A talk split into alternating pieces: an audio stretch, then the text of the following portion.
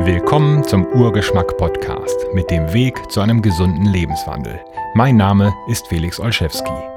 Du bist selbst für deine Gesundheit verantwortlich. Fürs Abnehmen, das Herstellen eines gesunden Körpergewichts, bist du demnach auch verantwortlich. Nicht dein Arzt, dein Ernährungsberater, dein Coach, auch nicht die Bundeskanzlerin und schon gar nicht das Gesundheitsministerium sind dafür zuständig. Verantwortlich bist du auch für deine Unterhaltung und deswegen muss ich mir an dieser Stelle nicht zwanghaft irgendeinen Witz ausdenken, nur damit du dran bleibst.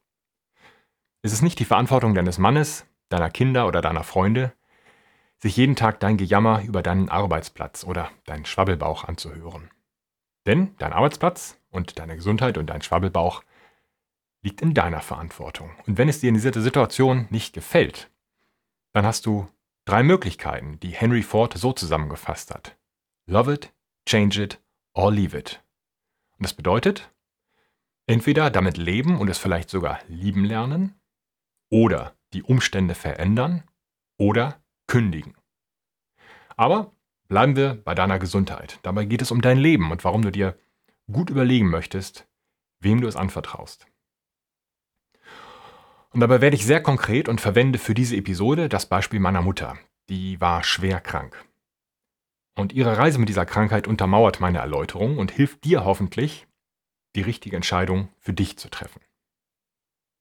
Zugleich ist diese Episode ein Beispiel für Gewohnheit Nummer 4 aus meinem Buch Der Weg, wie du einen gesunden Lebenswandel entwickelst und beibehältst. Heute geht es um diese Fragen. Warum musst du für dein Leben die totale Verantwortung übernehmen? Was gewinnst du, wenn du Verantwortung übernimmst? Warum kann kein Arzt dich heilen und kein Coach dünner machen? Warum musst du dich um viele Dinge selbst kümmern? Und wie sieht der universale Weg zum Erfolg aus? Das wollen wir doch alle wissen. Beginnen wir mit dem kurzen Absatz zur Gewohnheit dieser Episode und daran knüpfe ich das konkrete Beispiel. Gewohnheit Nummer 4. Übernimm die Verantwortung. Du weißt, was du tun musst, damit du genesen und gesund bleiben kannst. Du hast entschieden, ich fange an. Jetzt. Sofort. Und beachte die Formulierung. Sage nicht, ich muss mich bewegen. Denn das klingt wie ein von außen auferlegter Zwang. Außerhalb deiner Kontrolle, als würde dich jemand anders zwingen. Du musst nicht. Du willst. Das ist deine Macht. Ich bewege mich jetzt mehr und werde gesund. Das ist eine Entscheidung. Deine Entscheidung. Sprich deine Entscheidung laut aus. Jeden Tag. Und du allein trägst die Verantwortung für deinen Erfolg. Das gebietet deine Selbstachtung. Und das gebietet auch Gewohnheit Nummer eins: Selbsterkenntnis. Nur wenn du die Verantwortung übernimmst, kommst du raus aus der Opferrolle und hast dein Leben im Griff. Meine Mutter hatte Darmkrebs und indem ich das an dieser Stelle verrate, ist es zwar weniger spannend, aber nicht weniger dramatisch. Nachdem meine Mutter sich im vorhergehenden Winter zusehends schwächer gefühlt hatte, eine Frau, die seit Jahren täglich stramm spazieren geht, Kniebeugen macht und sich auch mit anderen Übungen fit hält, bekam sie im Sommer starke Magenschmerzen und Beschwerden. Und die Frau ist hart im Nehmen, und das muss sie auch sein, denn sie hat ja schließlich drei Götter zur Welt gebracht. Und nach mehrfachem Erbrechen und zunehmender Schwachheit und zunehmendem Schwindel ließ sie sich dann aber doch zu einem Arztbesuch überreden. Und der Internist war so lust wie ahnungslos. Diagnostizierte eine Gastritis, verschrieb Magensäureblocker bzw. Protonenpumpenhemmer und schickte meine Mutter, die sich zu dem Zeitpunkt kaum auf den Beinen halten konnte, nach Hause. Was hätte der Arzt sonst tun können oder müssen? Was erwartet man? Und was geht im Kopf eines Patienten vor, der gerade beim Arzt war und keine Hilfe bekommen hat? Da muss man halt durch oder man kann mir wohl nicht helfen? Lässt man es dann auf sich beruhen und erträgt die Schmerzen und die Umstände? Du hast das Recht, dich selbst um deine Gesundheit, dein Körpergewicht, deinen Arbeitsplatz zu kümmern. Und zu jedem Recht gehört eine Pflicht. Du trägst die Pflicht zur Sorgfalt in diesen Dingen. Denn wenn bei deiner Ausübung dieser deiner Freiheit etwas schief geht, geht das natürlich auf deine Kappe. Und es wäre ziemlich daneben, wenn du aufgrund deiner eigenen Versäumnisse mit dem Finger auf andere zeigst. Nix da. Du bist verantwortlich. Also, besitze dich selbst. Nur wenn du die totale Verantwortung für deine Existenz übernimmst, gehörst du dir selbst. Nur dann bist du kein Opfer oder Sklave deiner Umstände. Das erfordert Gewohnheit Nummer eins: Selbsterkenntnis. Wenn du das vollbringst, kannst du dich lösen und Grenzen ziehen zwischen dir und der Umwelt. Das ist das Ende deiner Existenz als Spielball der Gewalten und der Beginn deines Lebens in Selbstachtung und Selbstbestimmung. Und das kann nur geschehen, wenn du nicht mehr mit dem Finger auf andere zeigst oder auf Ereignisse in der Vergangenheit, Missgeschicke oder Ungerechtigkeiten. Die Frage lautet dann nicht mehr, was ist oder was war, sondern was soll sein und was kann ich dafür tun. Das ist der Weg. Der Weg, wie du einen gesunden Lebenswandel entwickelst und beibehältst. Das Buch mit über 150 Gewohnheiten aus den Bereichen Zielsetzung, Ernährung, Bewegung, Schlafhygiene, Geisteshaltung und Beziehungen für einen gesunden Lebenswandel. Und durch diesen Wandel gewinnst du Macht über dein Leben. Und diese Macht hat einen Preis. Wenn etwas für dich wichtig ist, dann musst du investieren. Wenn du dein Unternehmen vergrößern möchtest, dann musst du investieren, Geld oder andere Ressourcen. Wenn du ein besseres Verhältnis zu deinen Mitmenschen haben möchtest, dann musst du investieren. Liebe oder Zeit. Oder du möchtest gesund werden, dann musst du investieren, Zeit und Anstrengung. Zeit, um dich schlau zu machen über alle Themen, die deine Gesundheit betreffen. Und Anstrengung in Nachdenken über komplexe Zusammenhänge. Oder Anstrengung für die beste Investition deines Lebens, Kraftsport intensive Bewegung. Was haben wir also im Fall meiner Mutter unternommen? Uns schlau gemacht über mögliche Ursachen solcher Symptome, über die Wirkung und Sinnhaftigkeit des verschriebenen Medikaments und über sinnvolle nächste Schritte. Ein weiterer Arztbesuch zum Einholen einer zweiten Meinung verlief übrigens genauso wenig hilfreich. Kein Wunder, die Leute haben ja meist die gleiche Ausbildung. Also wandten wir uns an eine versierte, gut aus- und weitergebildete Heilpraktikerin, mit Hintergrund als examinierte Krankenschwester und Praktikerin für funktionale Medizin.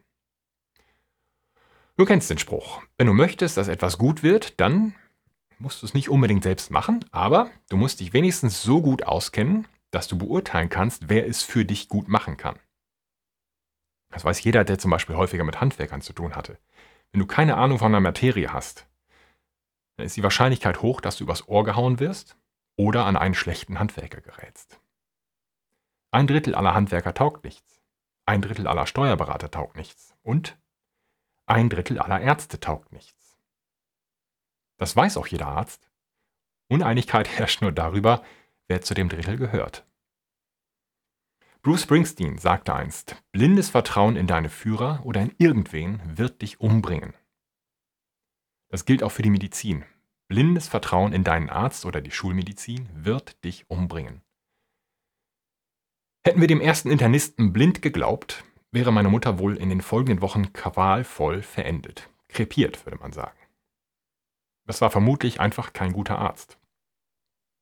Aber selbst wenn du an einen richtig guten Arzt gerätst, gibt es mindestens vier wichtige Einschränkungen, unter denen er arbeitet. Erstens, ein Arzt ist an Leitlinien gebunden. Er kann dich einfach nach Gutdünken irgendeine Therapie an dir ausprobieren. Außerdem muss er verantwortlich handeln Sonst ist er seine Zulassung schneller los, als mir an dieser Stelle ein weiterer Witz einfällt. Zweitens, ein Arzt muss bezahlt werden. Das erledigt meist eine gesetzliche Krankenkasse. Die gesetzlichen Krankenkassen bezahlen längst nicht das, was nötig wäre, um dich sorgfältig zu behandeln. Deswegen heißen sie Krankenkassen und nicht Gesundheitskassen. Das Budget des Arztes ist durch die Kassen stark begrenzt. Noch dazu kann oder darf ein Arzt im Grunde nur solche Krankheiten behandeln, die er diagnostizieren kann. Wenn deine Krankheit keinen Namen hat, also nicht klassifiziert ist, und das kommt häufig vor, dann sind ihm die Hände oft gebunden. Denn die Kasse zahlt nur, was in eine bestehende Schublade passt. Drittens, die Pharmaindustrie hat zwar schon tolle Hilfsmittel erfunden, aber in erster Linie wollen die Aktionäre dieser Unternehmen Geld verdienen. Oder sie wollen Gewinn sehen. Und dafür muss die Pharmaindustrie ständig neue Medikamente und Krankheiten erfinden. Und um die entsprechend zu verkaufen, schütten sie Ärzte mit falschen Informationen zu. Und das ist keine Verschwörungstheorie, sondern wird regelmäßig vor Gericht aufgeklärt. Ein berühmtes Beispiel ist äh, Oxycontin und der Fall Purdue Pharma. Viertens, der Arzt hat jeden Tag mit Patienten zu tun, von denen 95% zu ihm kommen und Heilung per Knopfdruck oder wenigstens per Pille zu erwarten. Die wollen nicht unbedingt gesund sein, sondern nur frei von Beschwerden. Und dafür wollen sie möglichst nichts selbst tun und schon gar nicht etwas an ihrem Lebenswandel ändern, sich gesünder ernähren oder mehr bewegen. Und genau dafür sind viele Ärzte auch ausgebildet und gezwungen, zur Behandlung von Symptomen und nicht zur Hilfe bei der Behebung von Ursachen. Es gibt viele äußerst gute und bemühte Ärzte und Heilpraktiker, die trotz dieser Umstände Großartiges leisten, helfen und Leben retten. Und denen möchte ich an dieser Stelle herzlich und aufrichtig danken. Viele von ihnen kompromittieren ihre eigene Gesundheit für ihre Patienten, nicht nur durch Schichtarbeit, und sind mindestens im Kopf Tag und Nacht im Einsatz. Das sind wahre Helden. Helden, die sogar dem System und dreisten, faulen und unfreundlichen Patienten trotzen. So eine Heldin haben wir in unserer Heilpraktikerin. Die hatte bei meiner Mutter eine fundierte Vermutung, veranlasste Blut- und Stuhlproben und fand deutliche Hinweise auf Darmkrebs. Die Weisung ab ins Krankenhaus zu CT und Endoskopie. Leider bestätigte sich die Vermutung, ein Tumor in Dick- und Dünndarm. Eine schlechte Nachricht, oder? Eine gute Nachricht. Wenn man bedenkt, dass der Tumor unentdeckt geblieben wäre, hätte man sich auf die zwei Ärzte zuvor verlassen.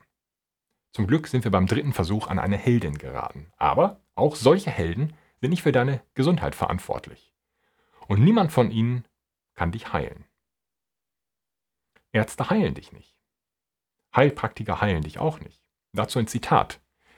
Nicht der Arzt heilt, sondern die Natur. Der Arzt kann nur ihr getreuer Diener und Helfer sein.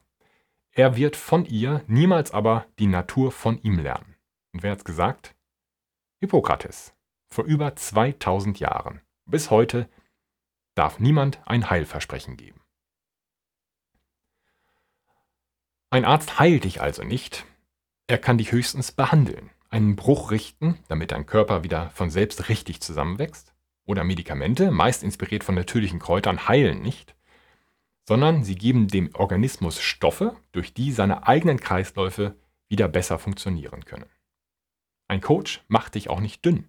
Er zeigt dir nur Übungen, mit denen du deinem Körper hilfst, ein gesundes Körpergewicht herzustellen. Durchführen, schnaufen und schwitzen musst du selbst. Ärzte und Heilpraktiker können dich also höchstens behandeln. Leider machen viele nicht einmal das. Sie behandeln die Krankheit, verlieren aber den Patienten und dessen eigentliche Probleme aus den Augen und helfen unterm Strich gar nicht. Unter anderem auch aus den zuvor genannten Gründen. Viel zu selten suchen sie nach der Ursache. Und viel zu selten ist dem Patienten das wichtig. Wichtig ist dem Patienten allerdings, dass es ihm gut geht. Und so geht es dir gewiss auch. Unterm Strich ist dir dein Wohlergehen wichtig. Und was dir wichtig ist, ist meist nur dir wichtig. Deine Gesundheit ist dir wichtig. Hoffentlich ist sie dir sogar das Wichtigste, denn dein Leben hängt davon ab. Frage dich allerdings, wie wichtig anderen deine Gesundheit ist. Deine Gesundheit kann bei anderen Menschen höchstens an zweiter Stelle stehen. Denn jedem sollte die eigene Gesundheit das Wichtigste sein. Auch das gilt für alles im Leben.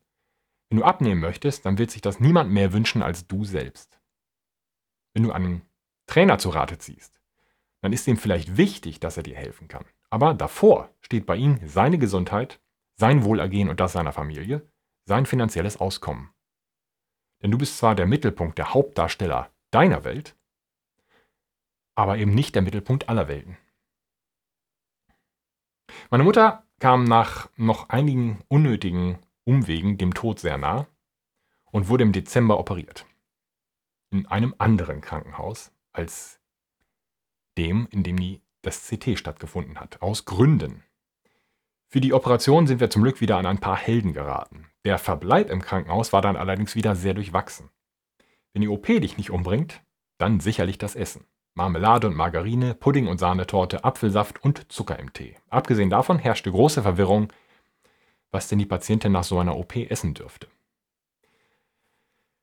Meine Mutter war dort letztlich in vielerlei Hinsicht sich selbst überlassen. Und wir haben dann einfach selbst gekocht und Essen mitgebracht. Denn solange der Patient in keinem kritischen Zustand ist, tut sich nichts. Im Klartext, solange er noch nicht stirbt oder am Sterben dran ist, bekommt er nichts. Und so wurde dann auch vergessen, den Flüssigkeitshaushalt meiner Mutter zu beachten. Und über die kommenden Wochen ist meine Mutter immer weiter ausgetrocknet. Denn durch die OP konnte sie kein Wasser mehr über den Darm aufnehmen.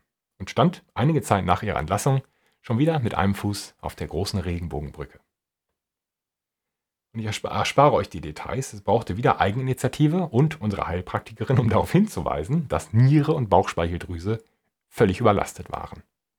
Nach weiteren Kämpfen mit Ärzten durften wir dann endlich auch die einfachste, beste und günstigste Lösung umsetzen. Infusionen mit isotonischer Lösung. Nicht im Krankenhaus, wo man krank bleibt und nicht gesund wird, sondern beim Hausarzt. All das war ein ständiger Kampf und erforderte Aufmerksamkeit und den Mut und die Entschlossenheit, selbst Entscheidungen zu treffen. Und ist das was Besonderes? Durchaus, wenn man über ein sogenanntes Gesundheitssystem verfügt, eine Krankenkasse bezahlt und mit medizinischen Kräften zu tun hat, die teilweise oder zu einem großen Teil sich arrogant und allwissend geben. Vor allem aber ist das eine Lektion, eine gute Lektion. Du hast die Verantwortung für deine Gesundheit. Deswegen musst du die Systeme deines Körpers, deinen Stoffwechsel, deine Kreisläufe verstehen. Du musst keine lateinischen Bezeichnungen kennen, du musst die Fachbegriffe nicht verstehen, auch wenn das hilft. Du musst die OP nicht selbst durchführen können, aber du musst, du musst unbedingt jede Diagnose kritisch hinterfragen. Du musst Differentialdiagnostik verstehen. Du musst akzeptieren, dass die Schulmedizin nur ein kleiner Baustein ist. Dass die Komplementärmedizin mit alternativen Arzneimitteln und Heilverfahren wichtige Beiträge leistet und dass dein Lebenswandel im Alltag den größten Einfluss auf deine Gesundheit hat. Und du solltest dich auch erkundigen, ob die vorgeschlagene Therapie überhaupt sinnvoll ist und wie hoch die Erfolgschancen sind. In vielen Fällen sagt die Statistik eindeutig, dass eine schulmedizinische Behandlung schlechter ist als gar keine Behandlung. Und auch das wiederhole ich gerne. Es gibt viele Fälle, in denen jegliche schulmedizinische Behandlung ein schlechteres Ergebnis erzielt als gar keine Behandlung.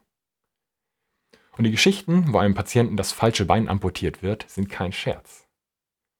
Solche Dinge passieren bis heute ständig in mehr oder weniger kleinerem Maßstab. Und das ist dein Weg zum Erfolg. Denn all das gilt für alles im Leben. Du bist für dein Leben verantwortlich. Sei kein Opfer. Überlasse dein Schicksal, deine Wohlergehen nicht fremden Kräften, nur weil auf ihnen das Etikett Wir kümmern uns drum klebt. Dein Wohlergehen ist nur für dich das Wichtigste.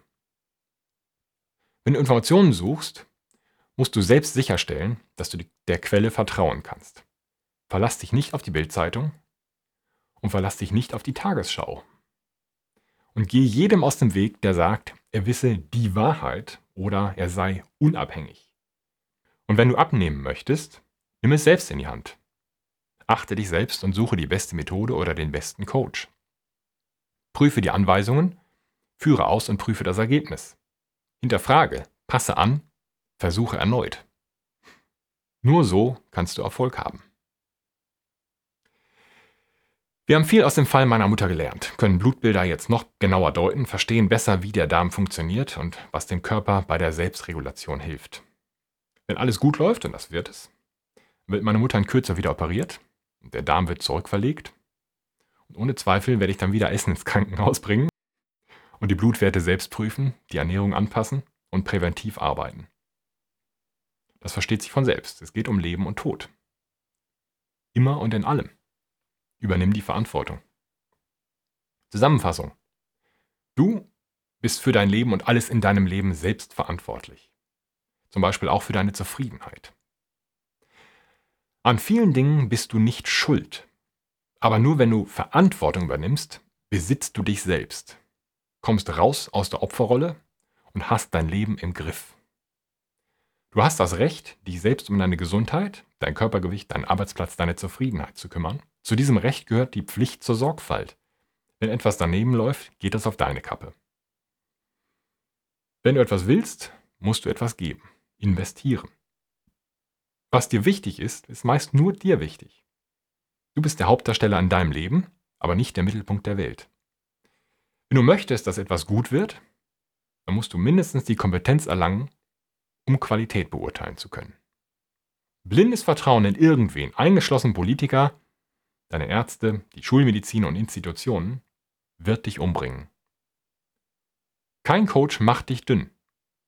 Er weist dir nur den Weg. Durchführen, schnaufen und schwitzen musst du selbst. Also übernimm die Verantwortung. Ist es viel? Aber es ist der einzige Weg. Vielen Dank fürs Zuhören und Zuschauen und bis zum nächsten Mal. Wenn ihr mehr über dieses Thema erfahren möchtet, findet ihr einen Link zum ausführlichen Artikel in der Beschreibung dieser Episode. Wenn euch dieser Podcast gefällt, abonniert bitte diesen Kanal kostenlos auf YouTube und auf Spotify, hinterlasst eine gute Bewertung und gerne auch einen Kommentar oder Fragen. Unterstützen könnt ihr diesen Podcast auch, indem ihr euch die Links in der Beschreibung dieser Episode anschaut. Sie führen zu Produkten mit direkter Bedeutung für dieses Thema. Abonniert gerne auch den kostenlosen Urgeschmack Newsletter unter urgeschmack.de/newsletter. Vielen Dank für euer Interesse an einem gesunden Lebenswandel.